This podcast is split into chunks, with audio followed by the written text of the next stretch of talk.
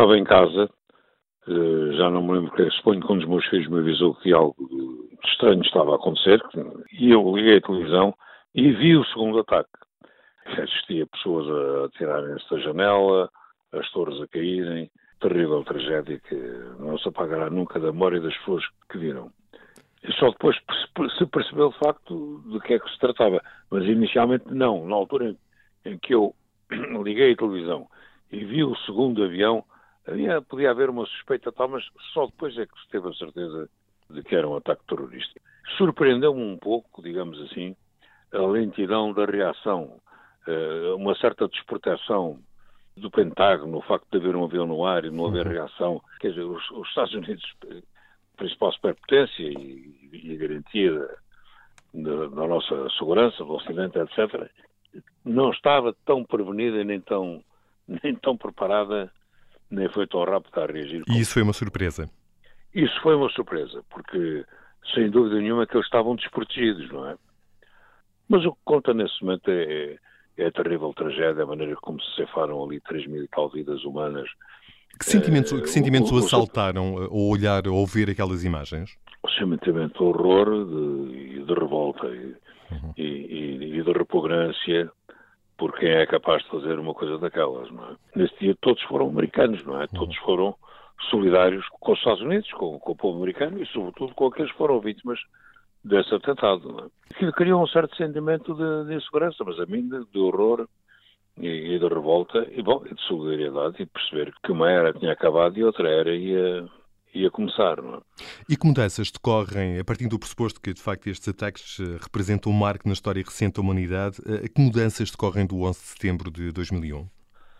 É aquela que conhece, não é? E não penso que tenha sido melhor porque depois veio o ataque ao Iraque, ao Afeganistão, mas sobretudo ao Iraque, com a ideia de que havia armas de destruição maciça que nunca foram encontradas. Eu lembro-me de ainda ter tido um debate com o Dr. Drão Barroso na Assembleia da República. Ele disse que tinha visto as provas disso, então, mas conte lá, mostre-me cópias. Mas ninguém, ninguém, ninguém as tinha visto. Uh, havia uma vontade que assim fosse, mas não, é. mas não era esse o combate. O combate era outro. Este é um combate muito difícil. O, o fundamentalismo e o fanatismo são coisas terríveis de combater. Sobretudo em relação a um mundo que tem, tem a sua crise de civilização, a sua crise de, de valores, um grande complexo de culpa, uma extrema condescendência eh, em relação às coisas que se passam dentro de nós próprios, etc. É um combate desigual. Nós podemos ter uma grande superioridade tecnológica, etc. Agora, do outro lado, há, há fanatismo, há, há pessoas dispostas a morrer e, e a fazerem-se explodir por aquilo, não é? Portanto, os povos têm que travar os seus próprios combates, não é? Quer dizer, há, há uma parte que são aqueles que estão fanatizados, os, os fundamentalistas estão dispostos a bater-se. Bom, os outros, os que são contra, têm que se bater também. É? O, o, fundamentalismo hoje tem uma expressão maior do que tinha a, a quando dos ataques eh, ao World Trade Center em 2001, eh, na sua perspectiva? Não, a morte do Bin Laden foi uma machadada grande, não é? Eh, foi, foi um, um sucesso, aliás, dos poucos nessa matéria que o Obama conseguiu, mas foi. Agora, estes 20 e tal anos de guerra no, no Afeganistão, com este resultado, vêm dar eh, uma nova força. Não é aos talibãs, são, são os grupos fundamentalistas que ali proliferam. Uhum. Porque o, o Talibã não é um Estado, não é uma nação. Aquilo é um grupo de senhores da guerra, de senhores feudais, não é? vão ter muita, muita dificuldade em governar. Agora é muito provável que os grupos fundamentalistas e terroristas ali agora vão proliferar e, e projetar-se cá para fora. É? Uhum.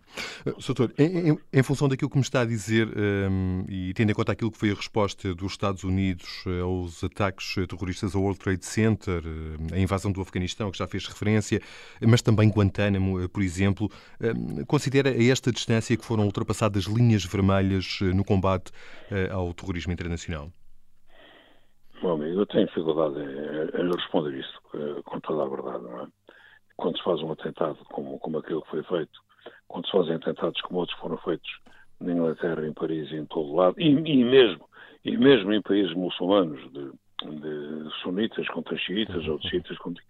Quando se fazem atentados e quando que não há respeito pela vida humana, quer dizer, numa cara desta natureza, as linhas vermelhas são sempre ultrapassadas. Evidentemente causa uma grande repugnância saber foi utilizada a tortura e com voos da CIA e tudo. Mas se isso não tivesse acontecido, o que é que teria sucedido? Uh, considera uh, que os fins justificam os meios? Não, não.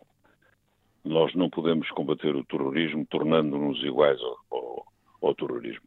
A democracia tem que defender-se e travar o combate contra o terrorismo sem recorrer aos métodos que eles utilizam. Portanto, sem recorrer à tortura, sem passar aquelas linhas vermelhas que, se forem passadas, colocam em causa a própria natureza da democracia.